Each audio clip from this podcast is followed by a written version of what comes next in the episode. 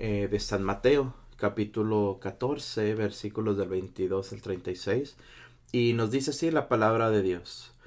En aquel tiempo, inmediatamente después de la multiplicación de los panes, Jesús hizo que sus discípulos subieran a la barca y se dirigieran a la otra orilla mientras él despedía a la gente. Después de despedirla, subió al monte a solas para orar. Llegada la noche, estaba él solo ahí. Entre tanto la barca iba muy lejos de la costa y las olas la sacudían porque el viento era contrario. A la madrugada Jesús fue hacia ellos caminando sobre el agua. Los discípulos al verlo andar sobre el agua se espantaron y decían Es un fantasma y daban gritos de terror. Pero Jesús les dijo enseguida Tranquilícense y no teman, soy yo. Entonces le dijo Pedro Señor, si eres tú, mándame ir a ti caminando sobre el agua. Jesús le contestó, ven. Pedro bajó de la barca y comenzó a caminar sobre el agua hacia Jesús. Pero al sentir la fuerza del viento le entró miedo, comenzó a hundirse y gritó, Sálvame, Señor. Inmediatamente Jesús le tendió la mano, lo sostuvo y le dijo, Hombre de poca fe, ¿por qué dudaste? En cuanto subieron a la barca el viento se calmó, los que estaban en la barca se postraron ante Jesús diciendo, Verdaderamente tú eres el Hijo de Dios. Terminada la travesía, llegaron a Genezaret. Apenas lo reconocieron los habitantes de aquel lugar, pregonaron la noticia por toda la región y trajeron a todos los enfermos. Le pedían que los dejara tocar siquiera el borde de su manto, y cuantos lo tocaron quedaron curados. Palabra de Dios. Te alabamos, Señor. ¿Qué, a, dónde, ¿A dónde, mis hermanos, nos lleva el Evangelio de esta mañana? ¿A dónde nos lleva el Evangelio tan hermoso que nos muestra hoy San Mateo? Bueno, nos habla la palabra de Dios, mis hermanos, claramente. Recordemos que el día de ayer hablábamos precisamente de la multiplicación que el Señor hace de los panes, ¿no? de aquellos, aquellos cinco panes y dos pescados que el Señor multiplica y da de comer a diez mil personas. Pues hoy nos dice la palabra de Dios, mis hermanos, después de que Jesús hace aquel milagro, ¿qué es lo que hace Jesús? Retirarse, apartarse.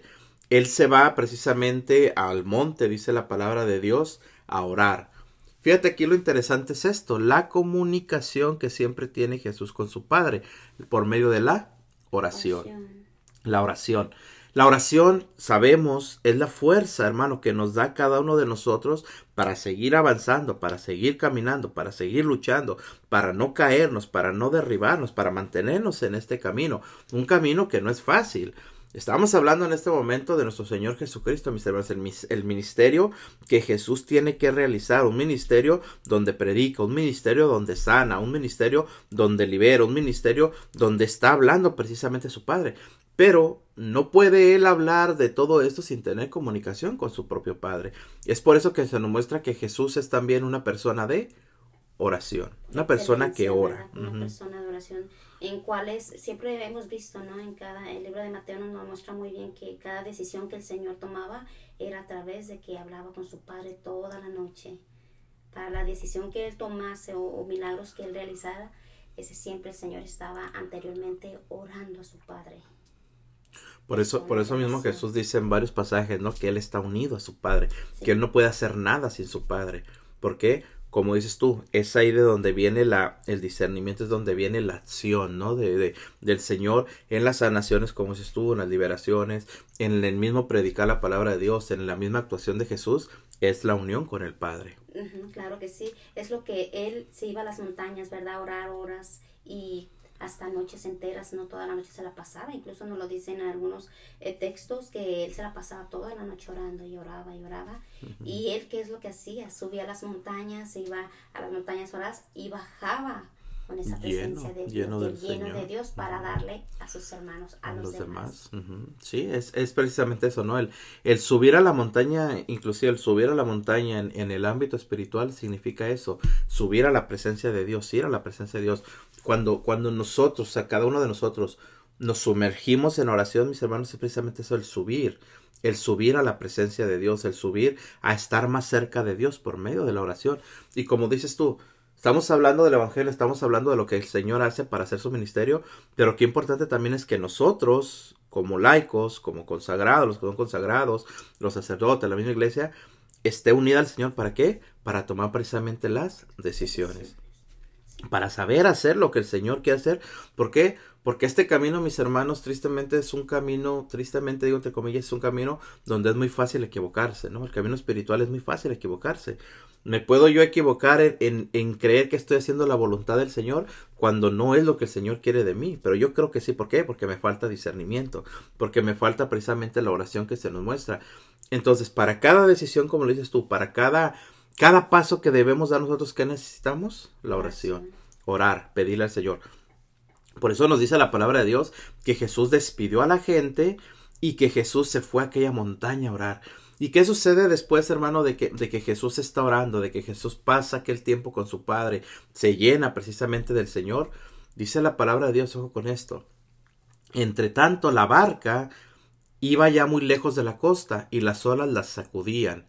¿Quién iba en la barca? Los discípulos, ¿cierto? Son los discípulos quienes van hacia Genezaret. Jesús los envía mientras él se va a orar. Pero ¿qué sucedía? La barca, dice la palabra de Dios, había olas fuertes que la sacudían porque iban a contraviento. Ojo con esto. El ir a contraviento, el ir en contra del viento, es estar peleando, ¿cierto? Cuando nosotros pongamos eh, un ejemplo, cuando nosotros vamos caminando, mis hermanos, y el viento está a nuestro favor, es más fácil para nosotros. Pero imagínate caminar con el viento en nuestra contra, nos vamos a cansar más, ¿cierto? Nos vamos a, esforzar más por caminar. Esto nos muestra la palabra de Dios que iban en contra viento. ¿Por qué? Porque no iba Jesús con ellos, fíjate. Iban ellos solos en la barca. Por eso la palabra de Dios nos enseña, mis hermanos, que ellos van peleando con sus propias fuerzas. ¿Me explico? ¿Qué es lo que hacen ellos? Cansarse. Estoy hablando de los discípulos. Se están cansando, se están desgastando, exactamente. ¿Me explico? Desgastando, frustrando todo en todos los sentimientos encontrados ahí, no porque el Señor no iba con ellos, sino al contrario están perdiendo esa fe que, que habían visto anteriormente el Señor haciendo sus milagros. Pero ahora que se encuentra la prueba, la dificultad, ahí es donde ellos empiezan a, a, desgastarse, a, desgastarse, a desconfiar de Dios. Fíjate que precisamente esto sucede, o sea, con nosotros, en nuestra vida, en nuestra familia, en nuestros matrimonios, en la educación hacia nuestros hijos. Cuando nosotros, cuando nosotros peleamos, hermano, cuando nosotros luchamos, cuando nosotros queremos hacer algo bueno, pero no incluimos a Dios en, nuestros planes, no incluimos a Dios en nuestros proyectos, no incluimos a Dios en nuestra familia, en nuestro matrimonio, ¿qué es lo que hacemos? Ir en contra del viento, ¿me explico? Por eso es que nos cansamos. Una persona que se, que se enferma, es una persona que probablemente, mis hermanos, se ha apartado de Dios, ¿me explico? Y hablo de enfermedades muchas veces mentales, el cansancio, la misma depresión, gente que está pasando por depresión. ¿Por qué? Porque se ha vaciado tanto del Señor que el miedo ha invadido el lugar de Dios, ¿me explico? Que el temor ha invadido el, lugar que Dios debería ocupar en nuestro corazón. Eso es precisamente luchar en contra del viento, ¿me explico? Ir en contra, ¿por qué? Precisamente en nuestra barca no va Jesús, no es Él el quien nos dirige, no es Él quien nos lleva, no es Él quien nos está guiando. Es por eso que nos dice hoy la palabra de Dios claramente, mis hermanos, aquellos discípulos estaban en medio de una tempestad porque el viento era contrario. Pero ¿qué sucede? Dice la palabra de Dios. A la madrugada Jesús fue hacia ellos. Recordemos que nos decía la palabra de Dios que la, que la barca ya iba muy lejos de la costa, iba a mitad del mar en aquel viento. Entonces dice la palabra de Dios, a la madrugada Jesús fue hacia ellos. ¿Cómo llegó Jesús? Caminando sobre el agua. Caminando, ojo con esto, caminando sobre el agua. ¿Por qué? ¿Por qué se nos mostrará por qué nos mostrará hoy, mis hermanos, este evangelio? ¿Por qué nos mostrará Mateo la forma en la que Jesús llega con los discípulos? Nos dice la palabra de Dios que Jesús camina sobre el agua.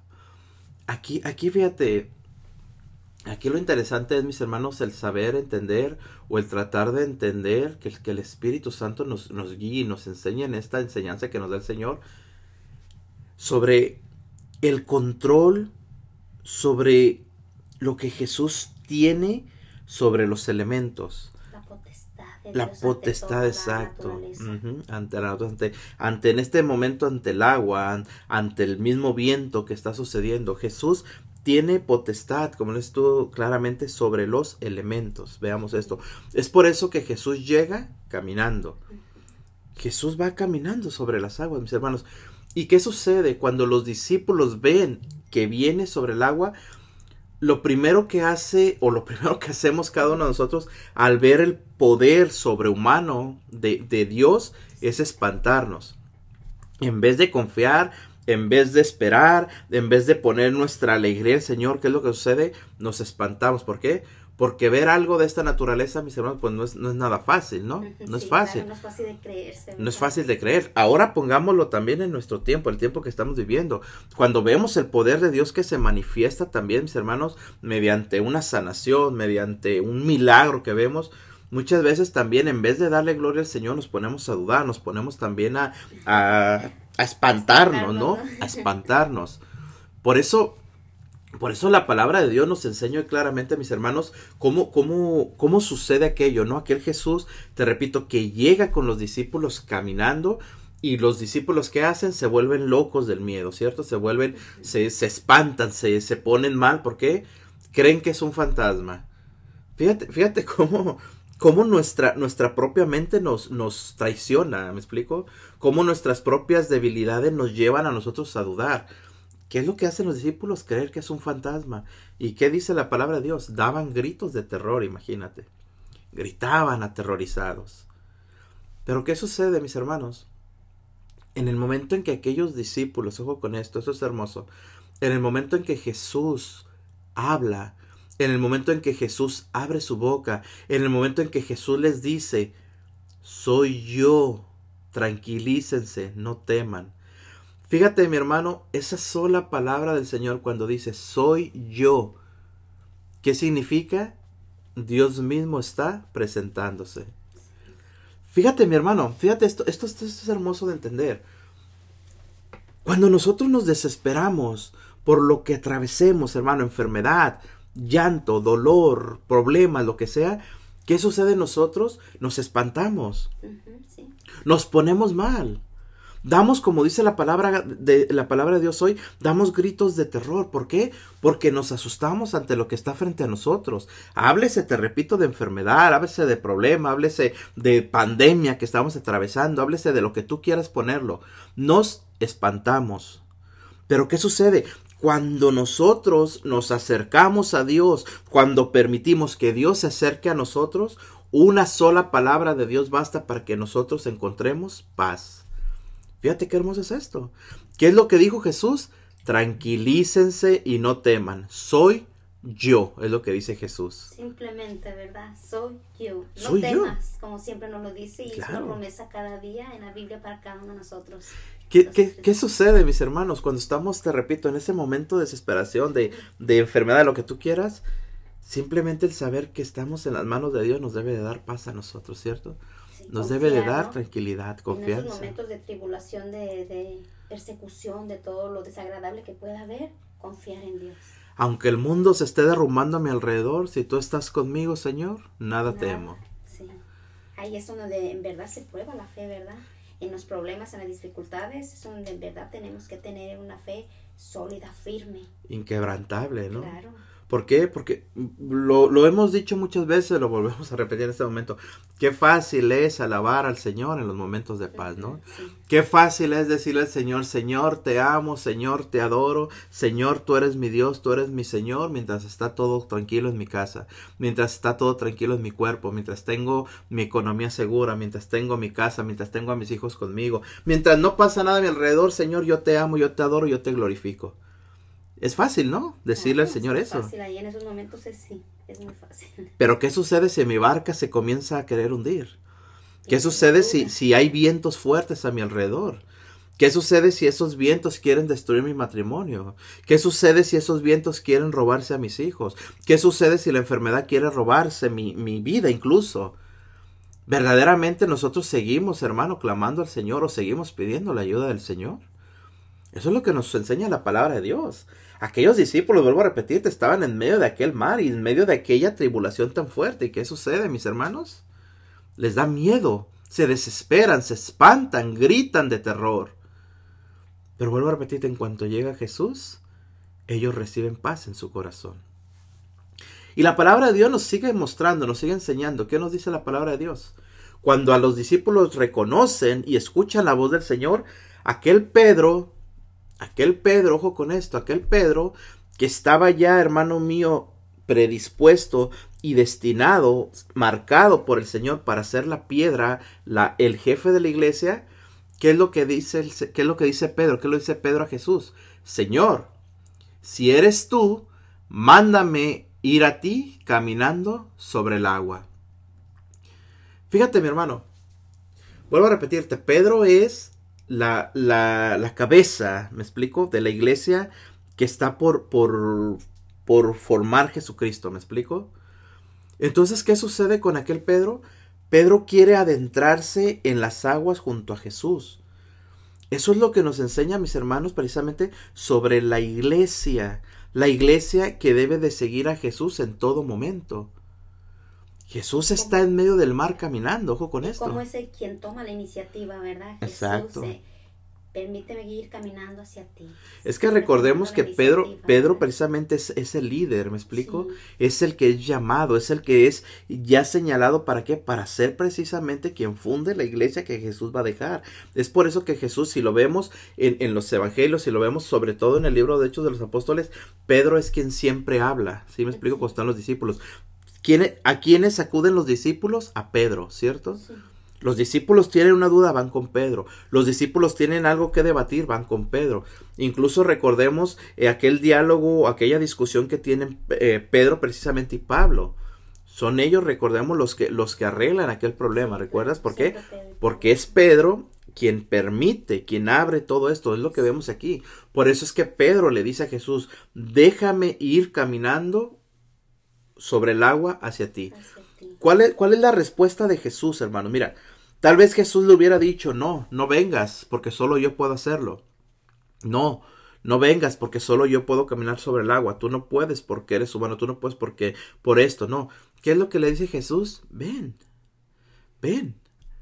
Ojo con esto, mis hermanos. Recordemos que la palabra de Dios nos enseña y nos dice que nosotros estamos llamados a hacer las mismas cosas que hizo Jesús, ¿cierto? Hasta en fe hacer cosas más grandes que lo que Jesús hizo. ¿Por qué? Porque Jesús por medio de Pedro, por medio de su iglesia, por medio de la fe, nos ha dejado también esa potestad, me explico, nos ha dejado también esa fuerza. Pero ojo, todo lo debemos de hacer por medio de la fe. Aquel que no obra en fe con Jesús no puede hacer nada.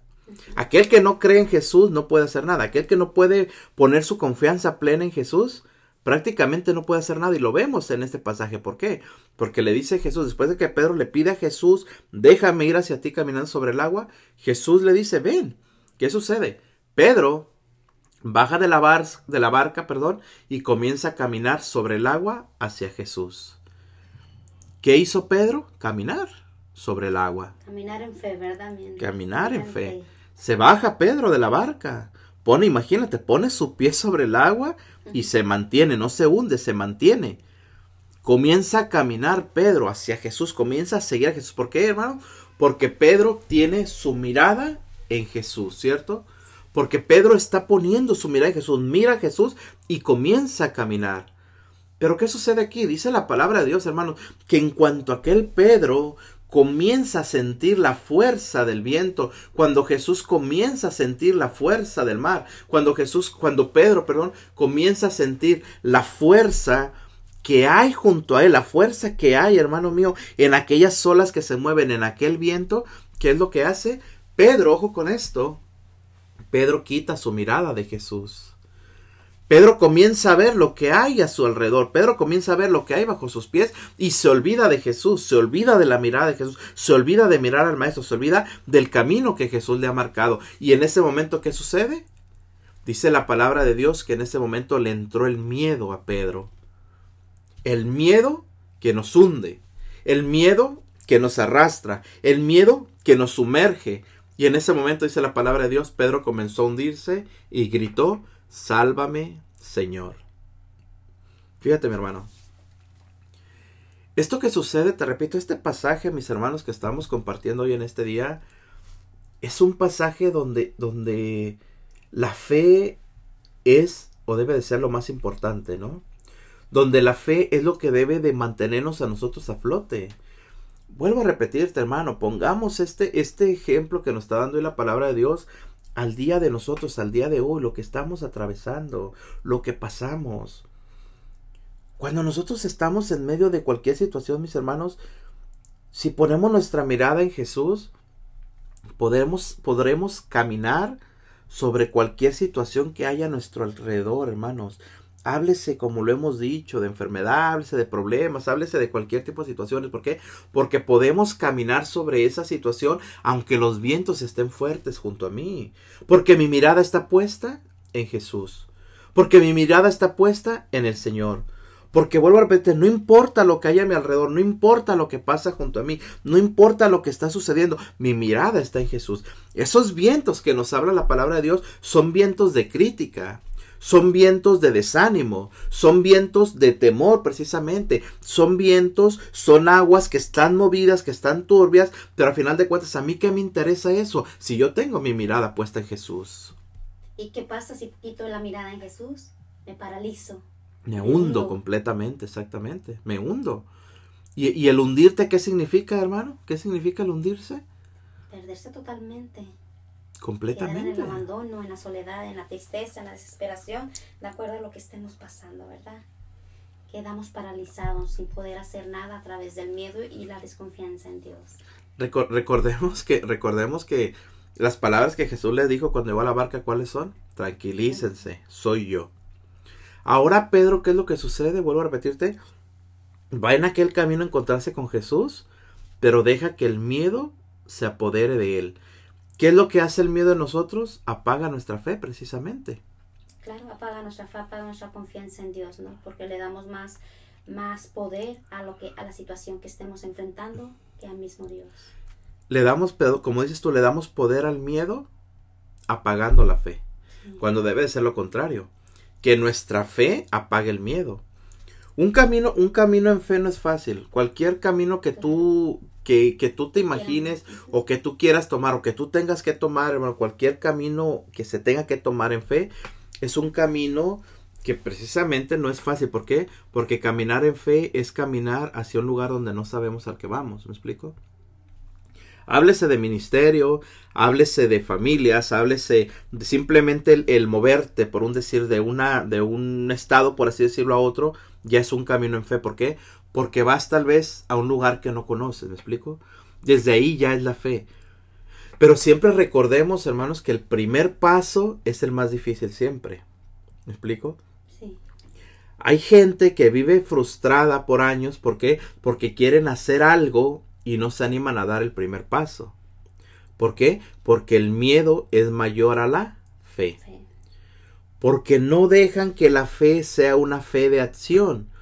¿Por qué? Porque al primer paso que van a dar, dar ese primer paso es salir de tu seguridad.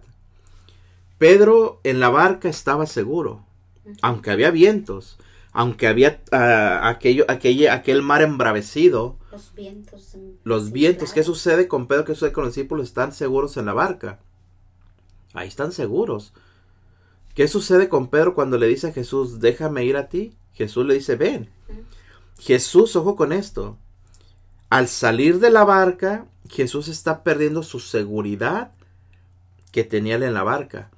Está poniendo la seguridad Pedro en Jesús, ¿me explico? Jesús comienza a caminar en fe. Jesús, comienza a dejar que Pedro camine en fe ese camino hacia él, ¿me explico? ¿Qué sucede aquí con Pedro? Tiene que dejar su seguridad para ir con Jesús. Eso es lo que sucede con nosotros, hermanos, muchas veces.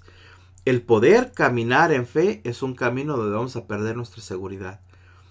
Pero es un camino que debe de ser seguro. ¿Por qué? Porque si Jesús me está llamando, yo tengo que estar convencido que Él me va a dar la seguridad que necesito, ¿cierto? Sí, claro. Es por eso que dice la palabra de Dios. Cuando Pedro comienza a caminar, él comienza. Ese caminar es que puede caminar sobre el agua. Puede poner sus pies sobre el agua y avanzar, avanzar. Pero en el momento, vuelvo a repetir, que, que Pedro quita su mirada de Jesús, ¿qué sucede? Pierde. Se va su fe apaga su fe ¿Y qué sucede con Pedro? Se hunde. Se hunde. ¿Y qué sucede? Comienza a gritar, sálvame Jesús, sálvame Señor. Inmediatamente Jesús le tendió la mano, lo sostuvo y le dijo, ojo con esto, palabras duras. ¿Qué le dice Jesús? Hombre de poca fe, ¿por qué dudaste? Fíjate mi hermano, hombre de poca fe. ¿De qué tamaño es nuestra fe, hermanos? ¿De qué tamaño es la fe que nosotros tenemos en Jesús? ¿De qué tamaño será? ¿Una fe grande, una fe pequeña? Dice el Señor, ¿no? Si tuvieran fe como un granito de mostaza, porque Él nos conoce y sabe que siempre vamos a, a dudar en el debido momento, ¿no? Si tuvieran la fe como el tamaño de, de un granito de mostaza, moveríamos árboles, montañas, ¿no? Dice. Pero sin embargo, ¿cómo está nuestra fe? Pues yo, yo creo que la fe, como nos muestra la palabra de Dios, aunque, aunque a veces creemos tener mucha fe, en el momento de, de la prueba, prueba, sí. muchas veces verdaderamente se apaga, ¿no? La fe, Es que dudamos ahí mucho. donde se pone ¿no? a prueba realmente la fe. ¿Qué tanta fe tenemos? Cuando todo está calmado, cuando mi salud está bien, cuando tengo mi negocio, cuando tengo todo, exactamente todo, cuando el agua está calmadita, Calmada. ujú. ahí hay mucha fe. Pero ¿qué pasa cuando el agua se empiezan a, A a embravecer, digamos. embravecer, ujú. el viento a soplar fuertemente? ¿Es verdad que ahí tenemos fe?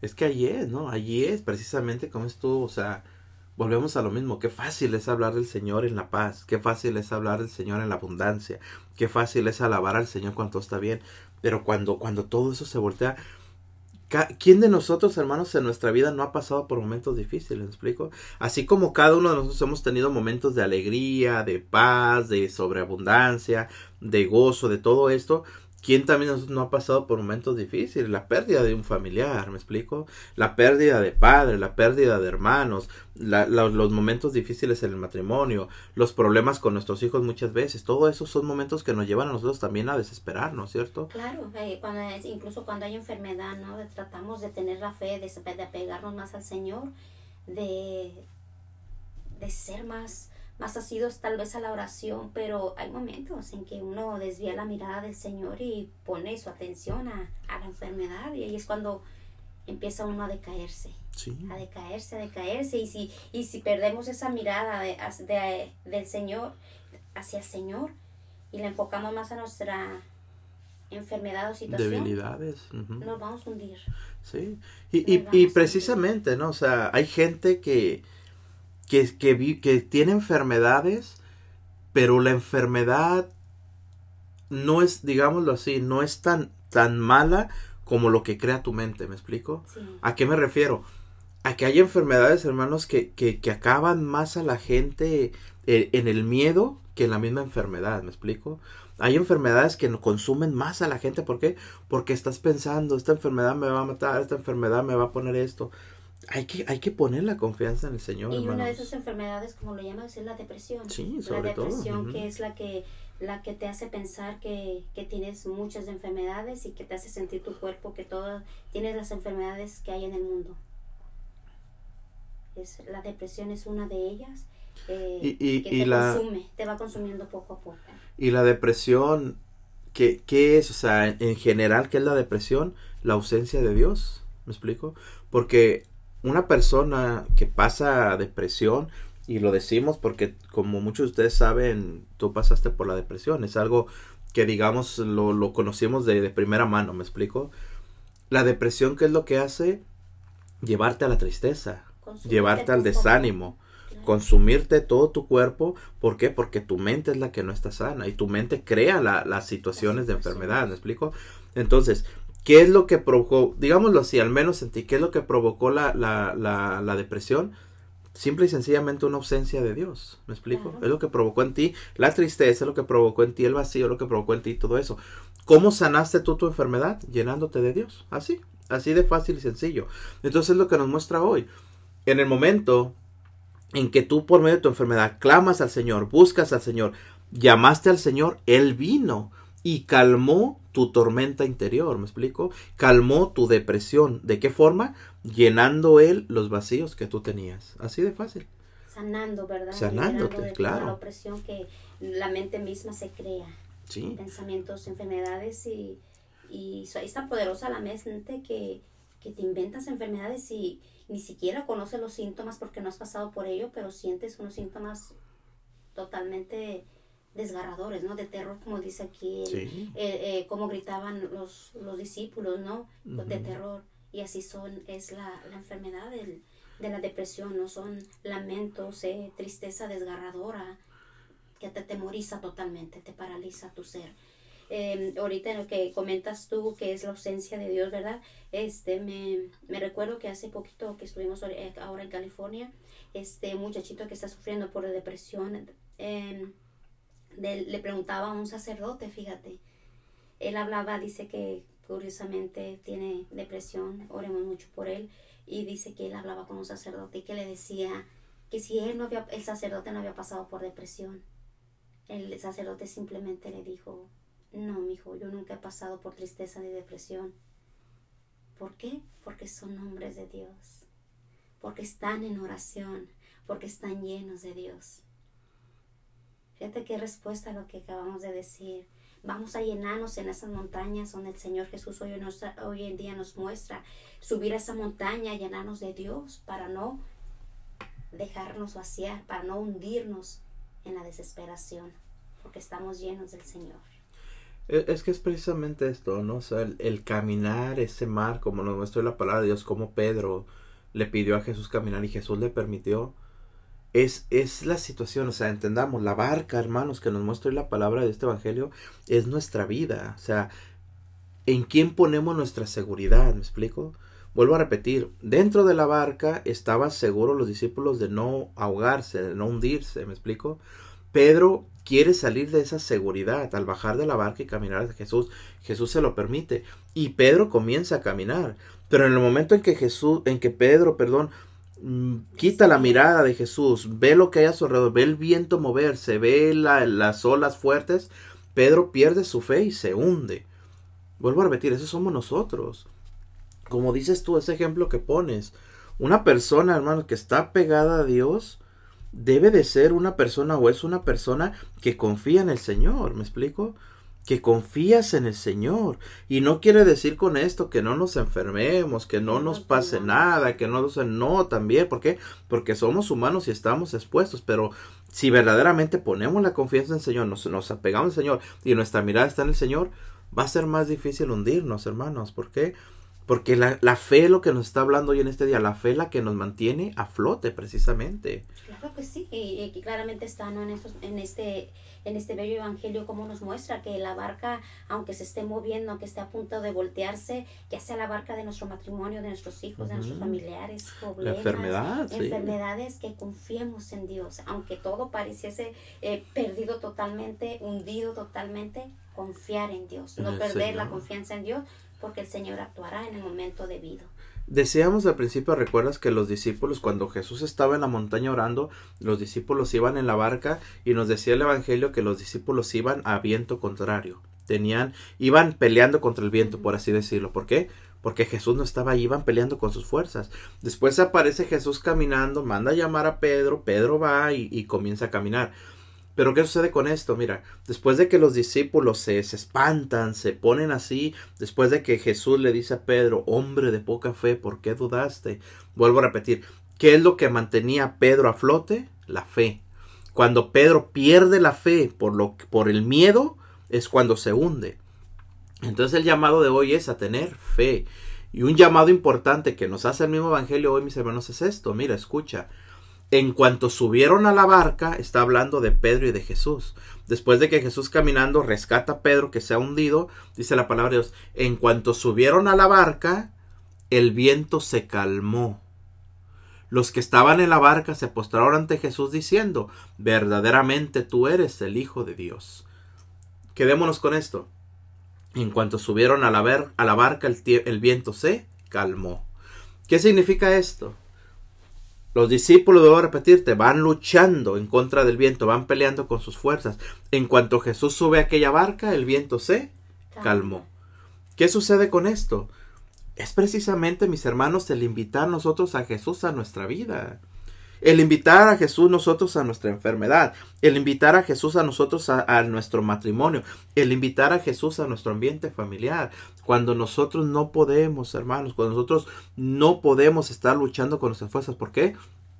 Porque cuando tenemos el problema, la enfermedad, todo lo que hemos hablado, hermano, en esta hora es precisamente el darnos cuenta que el pelear con nuestras fuerzas solamente nos vamos a cansar, solamente nos vamos a desgastar. Si tú quieres salvar, un ejemplo que te pongo, si tú quieres salvar tu matrimonio, déjame decirte que con tus propias fuerzas, con tus propias palabras, con tu propia forma de querer salvar el matrimonio no vas a poder, sea la situación que sea, hermano. Sea la situación que estés atravesando en tu matrimonio, con tus propias fuerzas no vas a poder.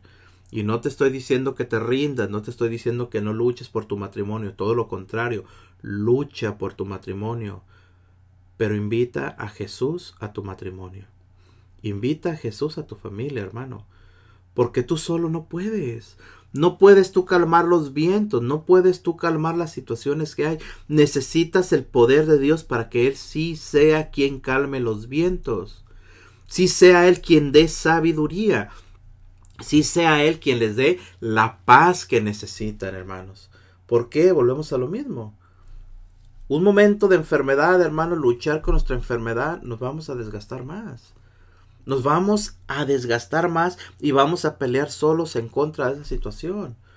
Cuando simplemente tenemos, hermano, la oportunidad de clamar al Señor, de, de pedirle al Señor que sea Él quien se encargue de nuestra enfermedad, de nuestro problema, de nuestra situación.